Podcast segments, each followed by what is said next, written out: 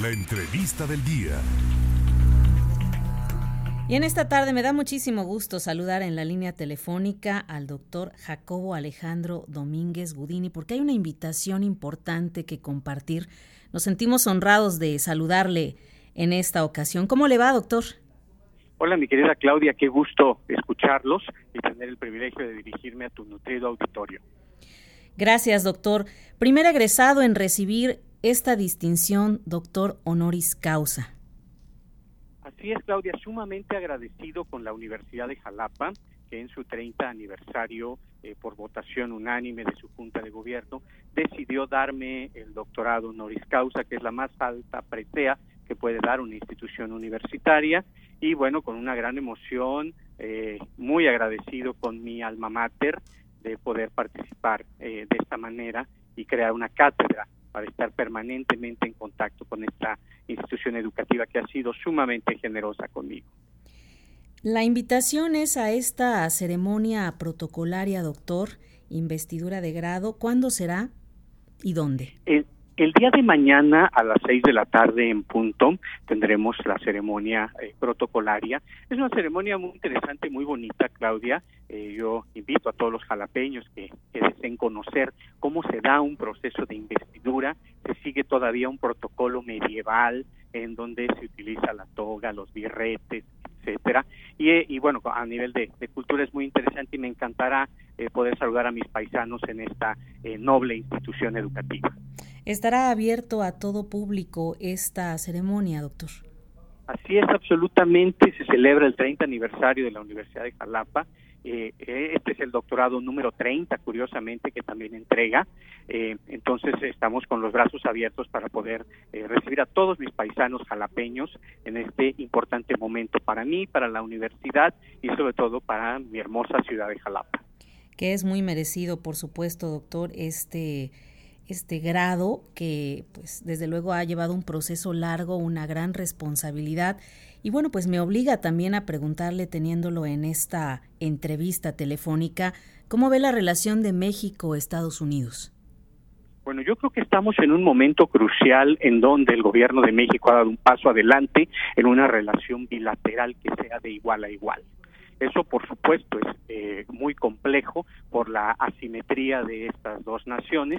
Sin embargo, es un punto importante retomar los principios del derecho internacional público y que nuestro país se ha visto hacia afuera con respeto, con autonomía, con voluntad de cambio. Y me parece que estamos en un momento histórico en donde de esta eh, primera relación tensa en una primera etapa, eh, aprenderemos muchas, muchas lecciones. Ucrania-Rusia, doctor. Ucrania-Rusia es un problema de geopolítica, es decir, lo que estamos regresando al lenguaje de la Guerra Fría, estamos eh, regresando a temas que prácticamente se habían agotado como zona de influencia. Eh, pensábamos que vivíamos un mundo multipolar y el conflicto de Ucrania y Rusia nos demuestra que no, que sigue habiendo una zona de influencia de un segmento vinculado a Rusia y a China y por otro lado, en, del otro lado del hemisferio, la parte occidental con la potencia de los Estados Unidos. Entonces, es un conflicto geopolítico que representa un retroceso en las relaciones internacionales y que provocará una enorme tensión y una gran alineación de las diferentes eh, potencias, eh, eh, tanto en Oriente como en Occidente. La inseguridad en México, doctor. La inseguridad en México es un problema estructural en la medida que no se atiende el principal problema que es la impunidad. En esa medida nosotros solamente tenemos tendremos reacción. Creo que hay que modernizar y dinamizar el sistema de procuración e impartición de justicia. Creo que también necesitamos que la ley se aplique no solamente que sea una solución simbólica y que las agencias del Estado cumplan verdaderamente con su cometido, porque fíjate qué curioso para la filosofía política clásica, la función del Estado es dar seguridad. Es decir, puede prescindir de cualquier otro elemento menos de ese. El Leviatán de Thomas Hobbes se crea para brindar seguridad y, y respeto entre los ciudadanos.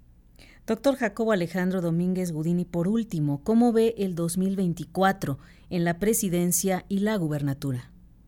Es una elección de referéndum, Claudia, Lo que los veracruzanos y los mexicanos vamos a votar es si vamos a continuar con el modelo propuesto por el partido mayoritario o si se quiere hacer un cambio, si se quiere hacer un viraje.